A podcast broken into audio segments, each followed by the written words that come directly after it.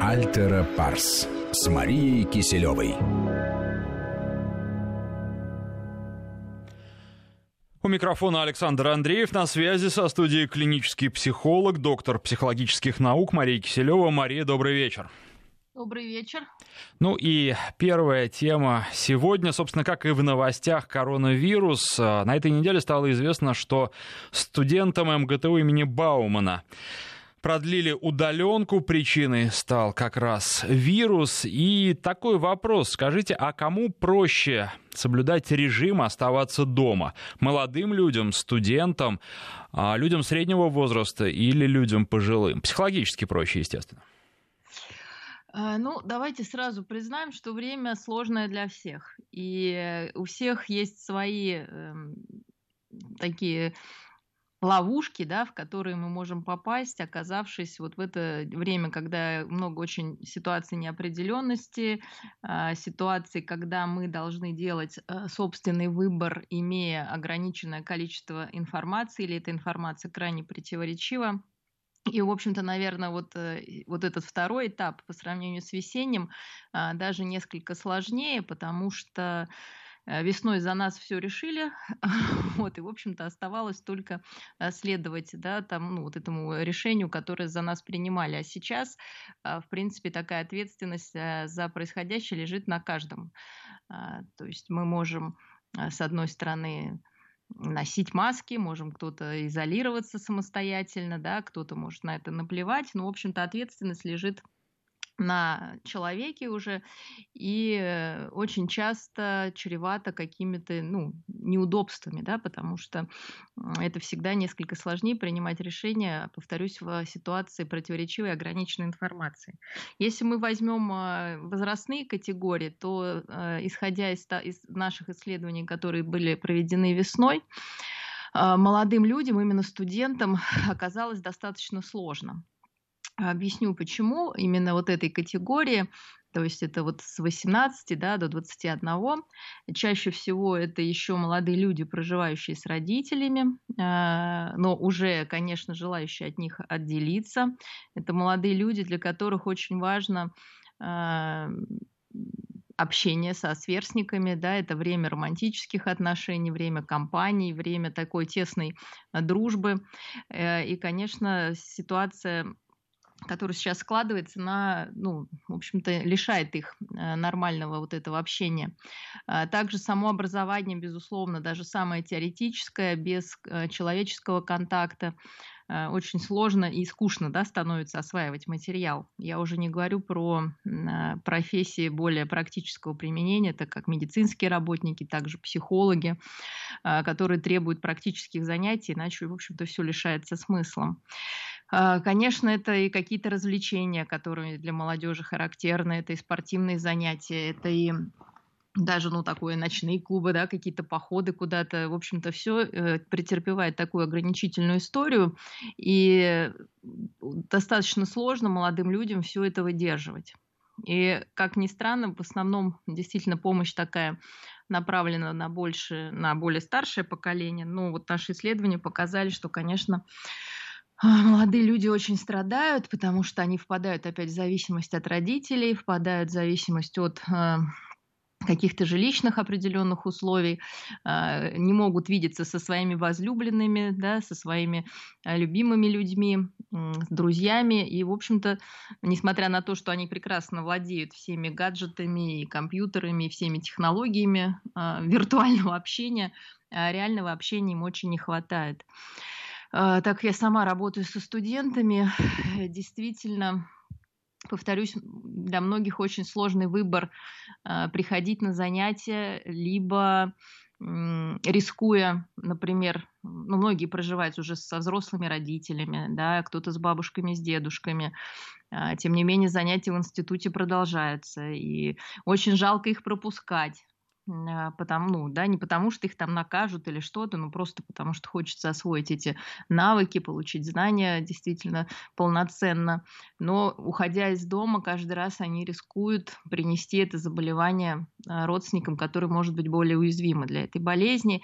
И это тоже, повторюсь, очень сложное решение, которое а, некоторым молодым людям приходится принимать. Поэтому действительно непростое для них время. К счастью, все быстро забывается и можно быстро ко всему адаптироваться, ну, через какой-то да, период, когда все это закончится. Но сейчас они, конечно, требуют поддержки, требуют объяснения да, происходящего.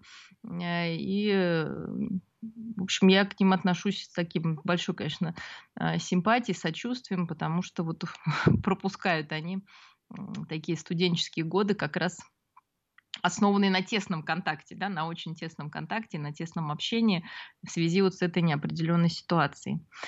У более старших молодых людей, как ни странно, попроще, потому что они уже чаще объединяются в пары, да, даже если там нет этой семьи какой-то, но тем не менее они уже могут жить э, с любимым человеком, да, или как-то э, уже этот любимый человек представлен в семье, в общем-то уже попроще вот такая интимная связь, да, скажем, с одной стороны, с другой стороны часто уже есть э, полученные знания, какая-то работа, которую можно когда удаленно, когда не удаленно там совершать часто живут уже отдельно.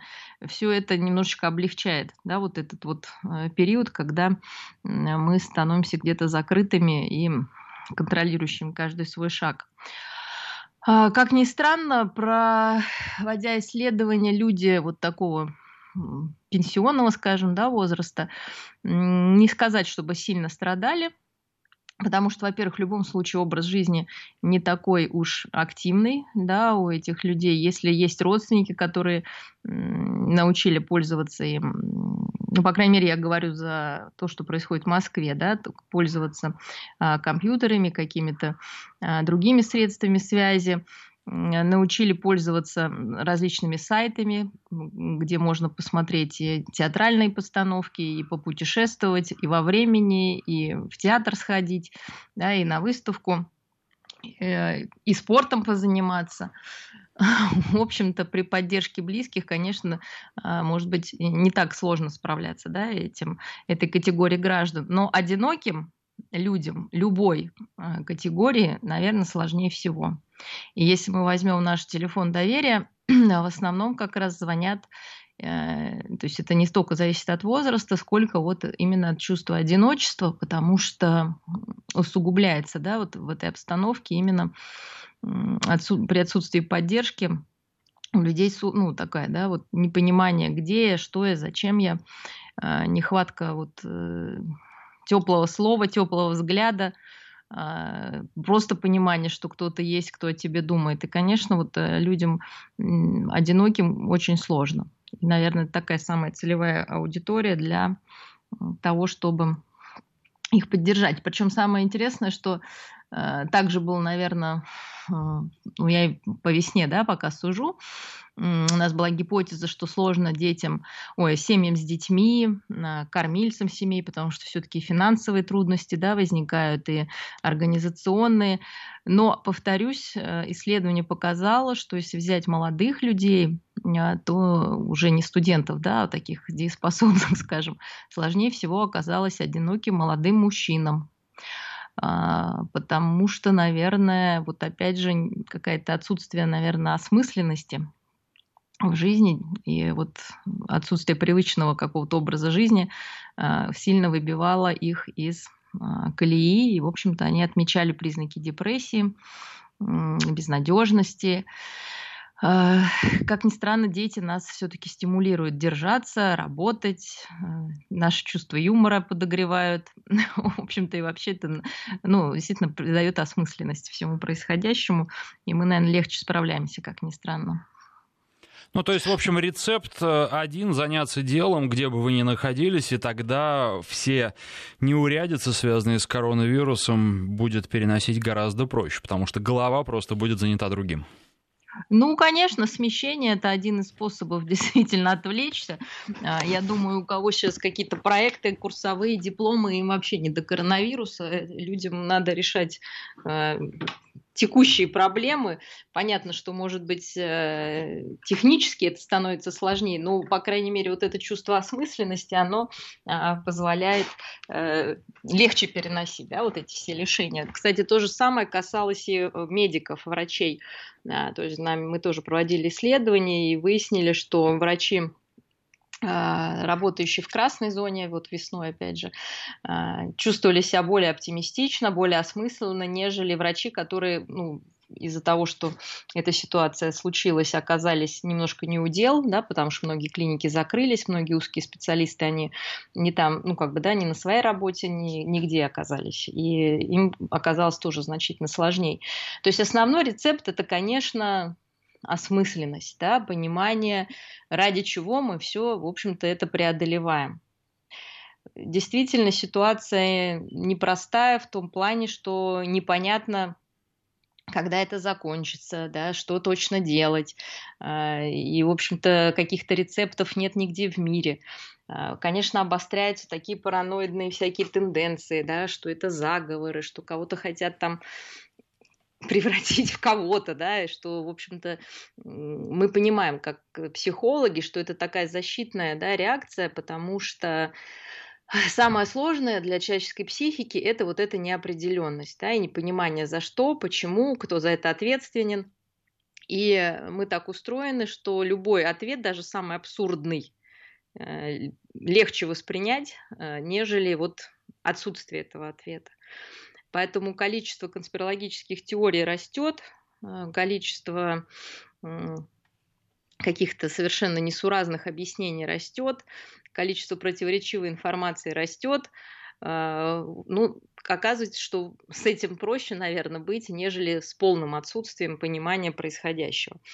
Э, к счастью, я думаю, когда ситуация нормализуется, все это исчезнет, так же, как оно началось внезапно, да, так же оно, наверное, должно и раствориться. Вот этот регресс параноидальный, он, конечно, тоже а, пройдет.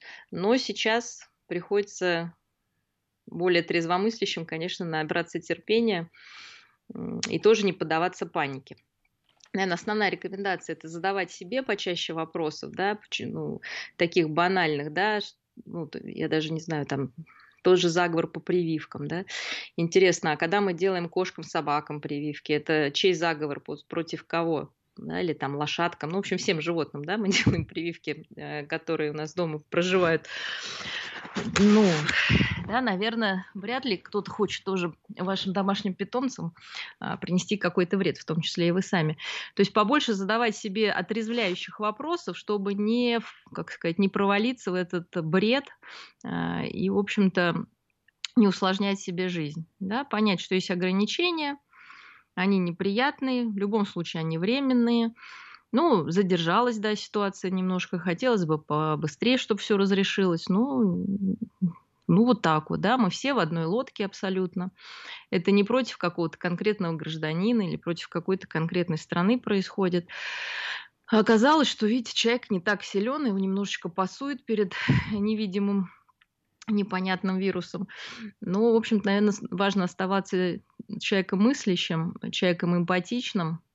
И еще один рецепт, кроме осмысленности и рефлексии, наверное, найти тех, кому сложнее, помогать им, и тогда в общем-то, самооценка подрастет, да, часто из-за нее все такие наши провалы происходят э, в общении с внешним миром.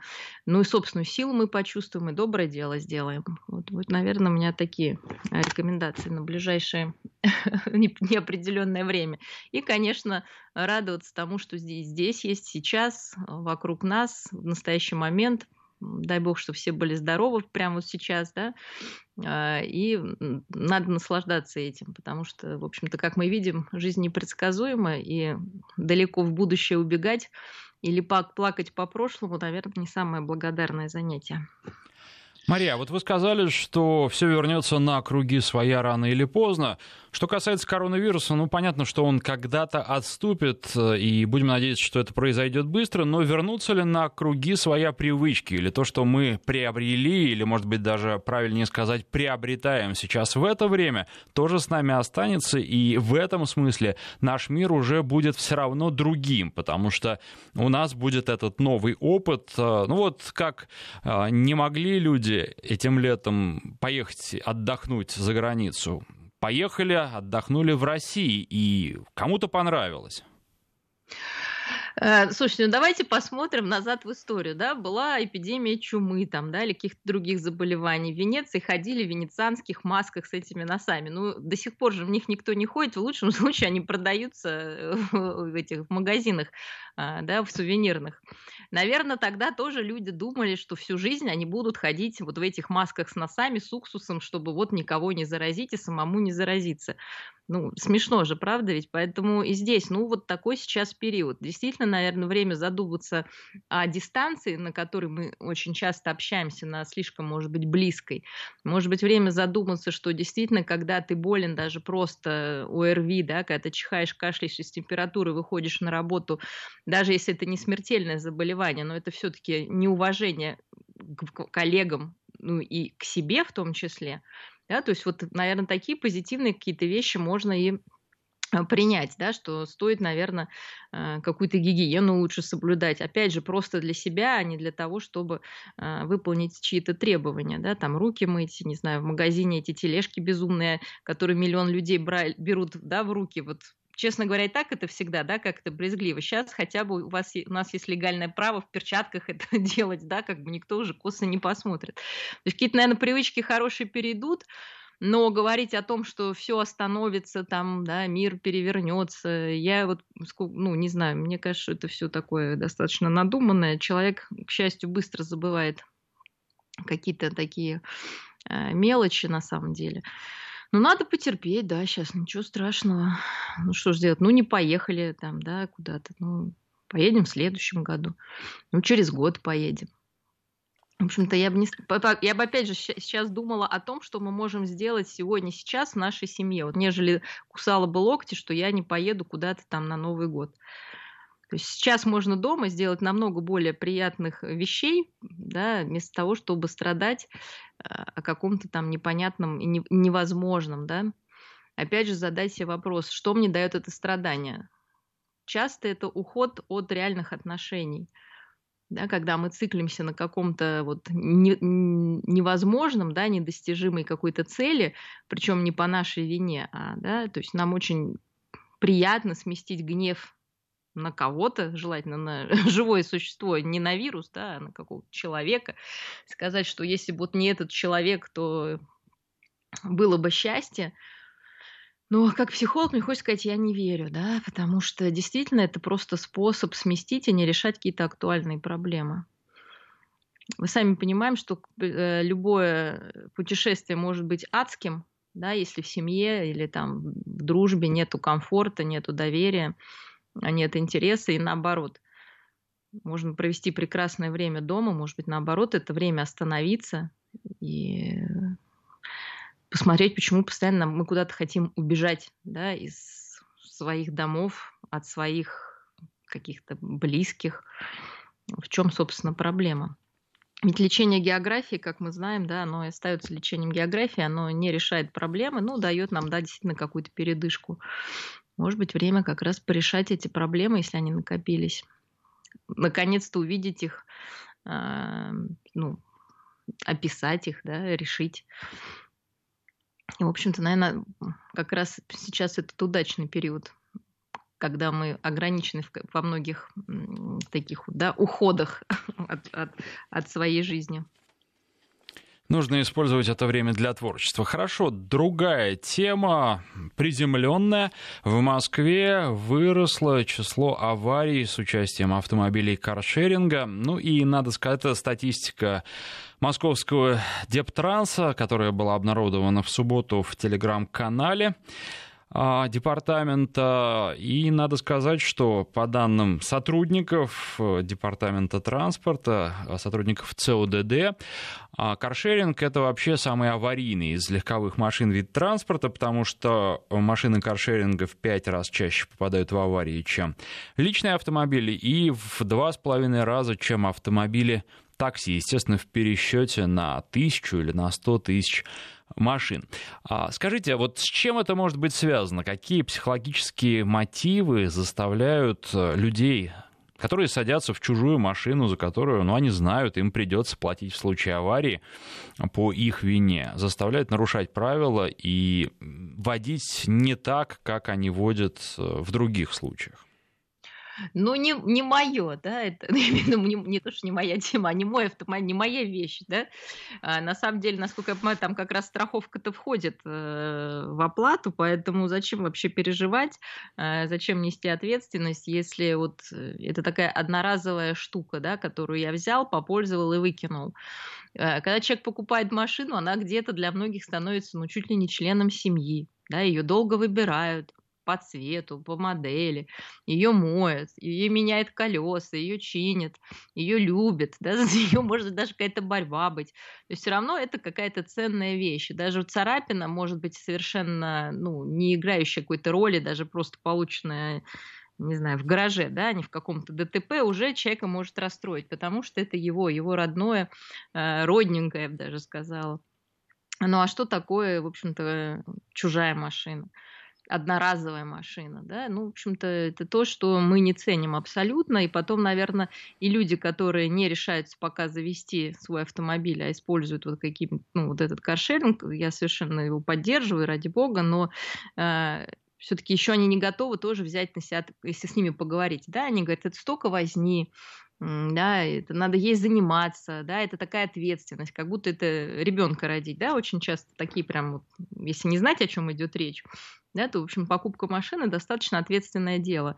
Если человек на это не решается, то а, соответственно, э, наверное, какой-то еще ответственности такой, э, ну, сложно на себя взять, с одной стороны. С другой стороны, кто еще пользуется этими машинами? Наверное, люди, которым нужно вот срочно в спешке, да, может быть, своя там где-то в ремонте, куда-то быстро доехать. То есть момент спешки тоже накладывает на нас ну, такую печать, да, когда мы спешим, конечно, ошибок совершаем больше, и в аварии тоже, возможно, попадаем э, чаще. В общем-то, я думаю, там многофакторная история, и, скорее всего, опять же, это люди молодые, а, импульсивные, стремительные, для которых тоже свойственно, может быть, не так себя хорошо контролировать, в том числе и э, на дороге. Ну да, конечно, тут еще, наверное, влияет тот фактор, что тарифы и спешат еще и потому, что деньги-то капают, а доехать побыстрее это значит сэкономить. Но сэкономить не всегда получается, иногда случаются аварии, и там не то чтобы это без последствий проходит, потому что есть и франшизы, есть и ответственность в случае, а, если авария произошла по вине того человека, который взял машину каршеринга, ну, плюс еще там отдельная статья, о которой, наверное, сейчас не будем говорить, это то, что что очень часто садятся пьяными за руль а, машин каршеринга, несмотря на то, что в этом случае ответственность вообще никто не снимает, да плюс а, а, последствия могут быть очень тяжелыми. Сейчас сделаем перерыв на рекламу и новости, после них продолжим. Альтера Парс с Марией Киселевой. Альтера Парс с Марией Киселевой. И мы продолжаем. Ну, новость э, не такая тревожная, хотя тоже, наверное, какая-то психологическая подоплека есть. А, в Подмосковье назвали самые необычные имена, которые давали новорожденным с начала текущего года. И вот э, какие имена, ну, среди девочек, например, Евангелина, Ренавия, Исмеральда, Властимира, среди мальчиков Исаак Ньютон, Астрей Путислав. А, но там подчеркнули в ЗАГСе подмосковном, что, несмотря на такие оригинальные имена, все-таки большинство имен известные и популярные, причем лидеры не меняются на протяжении многих лет. Это такие привычные имена, как Мария, Анна, София для девочек и Александр, Михаил, Максим для мальчиков. А, соответственно, первый вопрос. Ребенок, которому дали необычное имя, ну вот, например, Исаак Ньютон. Как ему с таким именем жить? Будет легко, нелегко, и как это может отразиться на его психике? Ну, действительно, имя это самое частое, что мы слышим, и имя это первое, наверное, что начинает слышать ребенок, к нему обращается уже изначально по имени. А, и до того, как ребенок начинает социализироваться, в общем-то, имя есть лишь некое обращение, и скорее для ребенка важно, с какой интонацией это имя произносится. А, важна мелодия голоса, важна любовь, которую вкладывает э, родитель в это имя. А, и более ничего, да, то есть, конечно, есть более э, приятные для младенческого уха э, сочетания букв и звуков, скажем так, да, есть более резкие, но все проблемы, конечно, начинаются даже, наверное, может быть, и не с детского сада, да, а с какой-то уже школьной скамьи, когда к имени прибавляются интерпретации.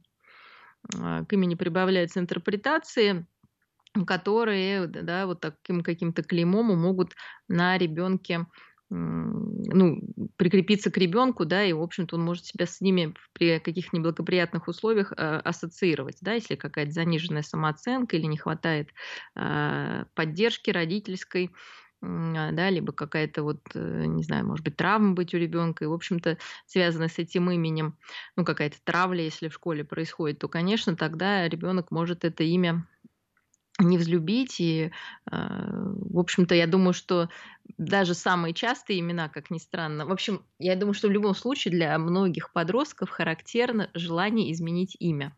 Да?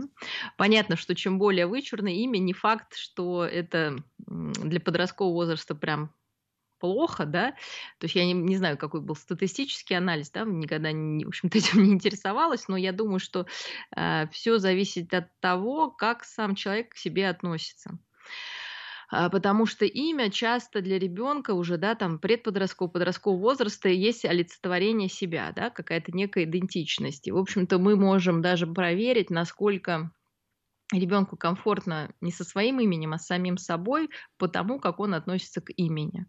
Да, если ему кажется, что это имя плохое, простое или наоборот слишком сложное, или, а, в общем-то, его за, за это имя не любят или обзывают, то мы можем говорить о том, что что-то во внутреннем мире этого подростка еще не устаканилось, не уложилось, он, может быть, не очень сам себя понимает и не очень, может быть, сам себя любит. И, в общем-то, это то, с чем можно а, работать. Ну, конечно, не только дети в школе, да, издеваются над ребятами с какими-то необычными именами, чаще всего это даже, к сожалению, и взрослые, да, а, могут ну, как-то подколоть, а, да, вот этого Исаака Ньютона, особенно если у него будет а, по физике не очень все хорошо, да, а, ну, то есть такой накладывает, конечно, ответственность э, на ребенка, если его называют в честь кого-то, да, тем более в честь такого яркого ученого, а не просто в честь дедушки. Даже если это в честь дедушки уже, да, идет некая ассоциация, а если в честь великого человека, если ему каждый день об этом напоминать, то ношек может быть и непосильный. Вот. Но мы знаем, да, что и простые имена часто девочками особенно воспринимаются, ну, с какой-то обидой. Там Маша, Аня, там Катя, ну, не всеми может воспринято подростками, девочками, как сказать, позитивно, да, кто-то может захочет быть там Аннабелью или какой-нибудь там Элеонорой. Эсмеральдой, Эсмеральдой. Или Эсмеральдой, да. Э, действительно, это ассоциации с какими-то героями книжными, да, и с иностранными какими-то, может быть, актрисами сейчас, да, скорее даже это в наше время было с книжными а, героями, да, такая ассоциация, действительно, потому что имя это что-то, с чем мы идентифицируемся. И с одной стороны, и с другой стороны мы хотим подчеркнуть именем, что мы вот такие необычные, да, и, собственно, часто вот в семьях такие, ну, некоторые типажи семей необычно так, да, вроде бы семья как семья, вдруг могут дать такое вот э, вычурное имя, чтобы, ну, если уж не делом, так хоть именем показать, что вот мы непросты, как бы, да, что вот у нас все не так вот по-своему, да, немножко.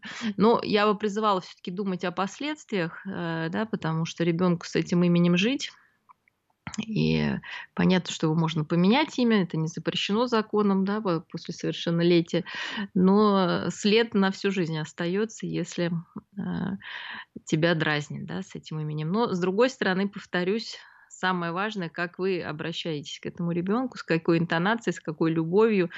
И, в общем-то, э, если это действительно с любовью, с уважением, а не с какими-то там сверхожиданиями, э, да, то может быть, имя не самое страшное, да, какое-то вычурное имя не самое страшное, что может произойти а, в семье при рождении ребенка.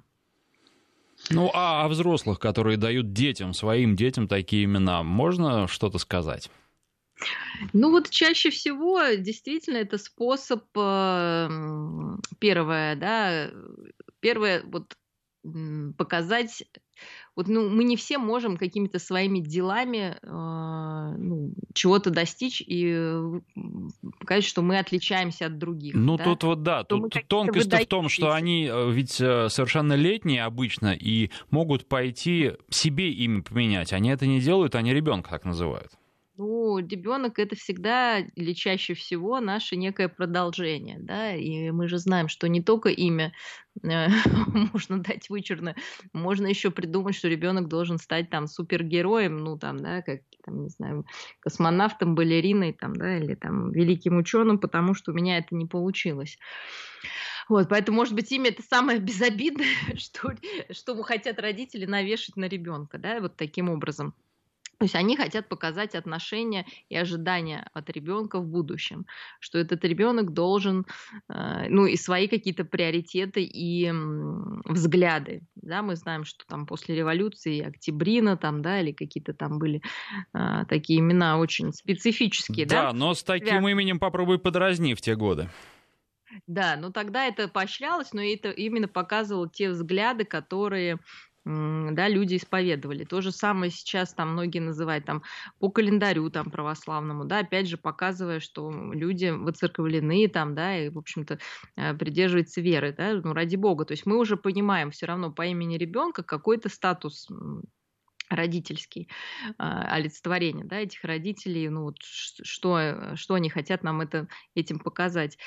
Э, с одной стороны. С другой стороны, многие действительно называют в честь кого-то, желая уже ребенку некую судьбу и подгоняя его под это имя. То есть каждый родитель, наверное, даже самый такой проработанный, продвинутый, все-таки имеет, э, не знаю, какой-то план да, для своего ребенка. Он с собой борется, ну, если проработанный, да, и пытается, конечно, сказать, что у ребенка это его жизнь, там он может делать все, что хочет, да. Но это в лучшем случае, да, родитель себе это говорит, успокаивается и позволяет ребенку быть тем, кем он является и тем, кем он хочет быть. Но чаще всего, конечно, мы этот путь а, прочерчиваем еще часто даже до зачатия, вот, а уж при рождении это точно. И имя вот, ну, может быть таким вот дополнительным якорем, да, или наоборот двигателем к этой мечте, а, что вот твое продолжение э, твоего рода, себя, ну, тебя самого, твое бессмертие стало, в общем-то, там ученым или там певцом или балериной, опять же, или каким-то там великим человеком. Э, более лайтовая да, история, это, повторюсь, опять же, в честь родственников, все равно мы же называем и, и выбираем имя, имея некую ассоциацию. Я не поверю, что человек, выбирая имя для ребенка, абсолютно пальцем в небо да, тыкает. Все равно даже самое обыденное имя, оно имеет некую ассоциацию и представление, даже если это просто модное имя, да, значит, мы хотим быть модными, хотим, чтобы наш ребенок был модный. Да, либо наоборот, мы хотим какое-то древнее имя, хотим, чтобы вот подчеркнуть, что мы вот придерживаемся каких-то там взглядов. Но главное критику, да, иметь ко всему происходящему, даже если, ну, повторюсь, мы все как так выбираем имена, по-другому не получится, а, представляя, в общем-то, какая характеристика за этим именем складывается да, что это вот это имя кому дано, дано там, например, там скромному, там трудолюбивому, да, человеку, а вот это наоборот там, да, яркому, амбициозному, да. То есть у каждого есть своя градация, причем она абсолютно, мне кажется, сугубо лично семейная. И, в общем-то, из этого исходя, э, родители наделяют этими именами. Но э, жить со сложным именем, конечно, сложнее, особенно если ты человек, как бы, как сказать, обыкновенный. Да? Ну, то есть, ну, нормальный средний человек, да, с каким-то вычурным именем, это всегда выглядит, ну, не просто там, смешно часто, да, выглядит даже во взрослой жизни. А я уж не говорю, что в детской может вызывать вот такие вот ассоциации неприятные у сверстников, а, учителей, просто у проходящих мимо доброжелателей. Вот. И с этим придется ребенку сталкиваться, с повышенным вниманием. Вот. А если человек этот интроверт, ребенок, то, безусловно, будет сложноватенько справляться с такой историей.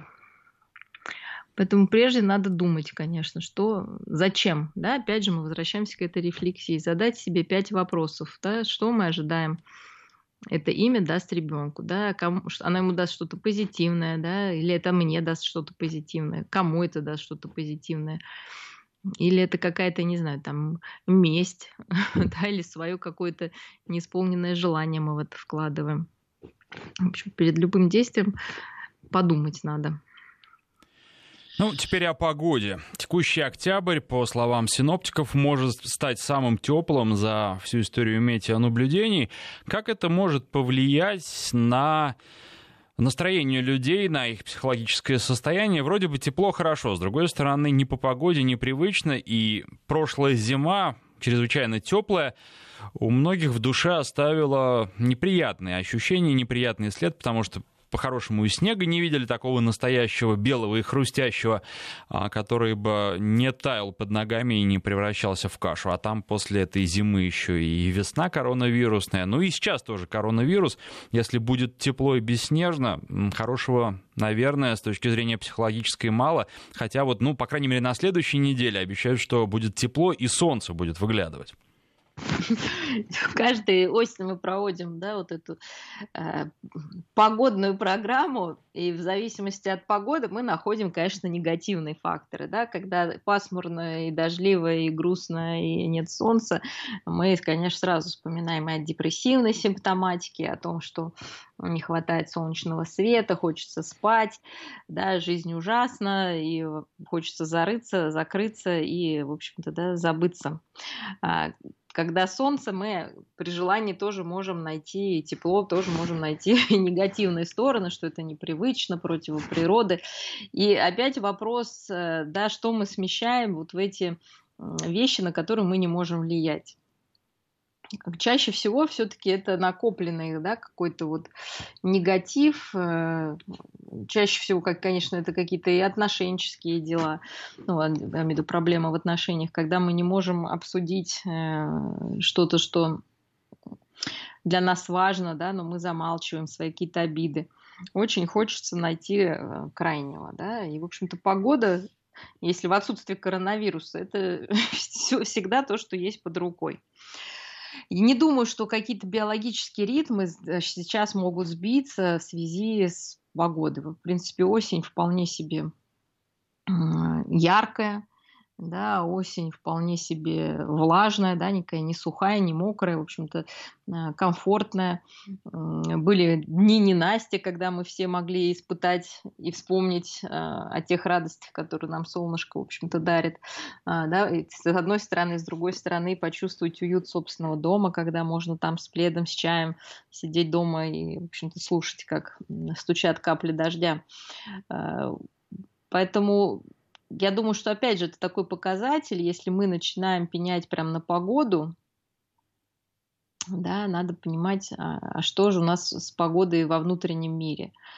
А, вот. Если уже и солнце раздражает, и листья разноцветные раздражают, да, и то, что отсутствие дождей раздражает, ну, как-то прям совсем грустно становится. Я думаю, что сейчас надо пользоваться моментом набираться солнышко, потому что когда начнутся пасмурные дни, действительно объективно вот нехватка и свежего воздуха, и солнечных лучей действительно объективно могут сказываться на нашем э, самочувствии.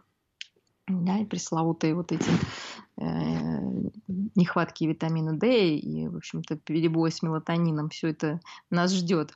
А сейчас, опять же, заглядывать вперед, будет снег, не будет снега, наверное, занятие очень неблагодарное. Поэтому мы будем надеяться, что зима будет зимней, вот, и даже если она будет какой-то такой специфической, это как раз для нас повод как сказать, испытать что-то новое, да? сделать себе праздничное настроение в отсутствии снега. Опять же, я думаю, у всех есть опыт даже при самой снежной зиме а, могут быть совсем провальные праздники. Да? Ведь такое тоже бывает, потому что а, банальную скажу фразу, да, но важнее всего погода в доме. И, в общем-то, надо, наверное, налаживать ее, тем более, когда мы очень много времени сейчас начинаем дома проводить. В общем-то, наверное, вообще это время окунуться в домашнюю жизнь, посмотреть на своих близких, наверное, научиться принимать их такими, какие они есть. Вообще, наверное, увидеть их такими, какие они есть. Потому что когда мы зациклены на работе, на каких-то вот мероприятиях постоянных, а, очень часто забываем, что рядом с нами близкие люди со своими какими-то недостатками. Чаще всего мы же, как это ни странно, за эти недостатки их и отличаем от других, да, и любим за, за что-то такое не самое, может быть, приятное. Вот, и, в общем-то, в любую погоду это этим можно заняться, да, поизучать друг друга, независимо от того, на солнце на улице, снег, дождь или еще, или град, да, или листопад. Ну и ходить гулять пока не поздно, если такая теплая погода. Многие, наоборот, радуются, что можно и дела на даче закончить. Тоже хорошее занятие а, для медитации, да, для успокоения, подготовиться уже к весне, да, заранее, чтобы весна весной меньше было забот на дачных участках. То есть, в общем, нужно, совет, может быть, он такой и покажется банальным, но нужно всегда анализировать ситуацию, когда она меняется, и смотреть, какие плюсы из происходящего можно извлечь. Нельзя поехать, значит, можно здесь что-то сделать. Нельзя э, насладиться снегом, но зато тепло, можно пойти гулять и не замерзнуть. И нужно, наверное, для того, чтобы сохранять собственную психику в порядке, во всем находить плюс, правильно? Ну, с одной стороны плюсы, с другой стороны, если не получается их найти, да, вот, ну, объективно, да, задуматься, что что ж все-таки вот, ну, не то, да, в себе поискать это. Может, действительно, это и усталость какая-то быть, да, и, или наоборот, не хватает какой-то физической активности, да, бывает, что вот какое-то замкнутое вот это пространство, да, оно прям вот начинает выводить из себя и все раздражает. То есть, э, ну, понимаешь, что если тебя что-то вот прям в ком-то или в чем-то раздражает во внешнем, порой уже даже не объективно, да, и неадекватно, все-таки обернуться на себя, поискать, да, в себе это, простить себе, может, какие-то там недостатки, желания, там, стремления какие-то запретные, с одной стороны, а с другой стороны, действительно, не упираться в ограничения, да, потому что если мы не можем что-то делать там, ну хорошо, мы не можем делать 10 пунктов чего-то, да, но мы можем делать 150 других. Но часто мы попадаем в ловушку, а я вот хочу вот это здесь и сейчас, да, вот хочу сейчас и здесь снега, да, ну, ну нельзя, да, тогда ну, можно как-то развернуть ракурс, да, вот этот из тоннельного мышления «хочу здесь и сейчас именно то, что невозможно», развернуть э, ракурс э, на 360 градусов, да, оглянуться и посмотреть, что на самом деле можно сделать миллион вещей, просто очень много, да, даже вот в этих э, каких-то, может быть, не самых оптимальных для вас условиях. Ну, вот прям расширять, да, вот этот вот кругозор, да, наверное, свой вот, да, шоры вот эти снимать, да, вот.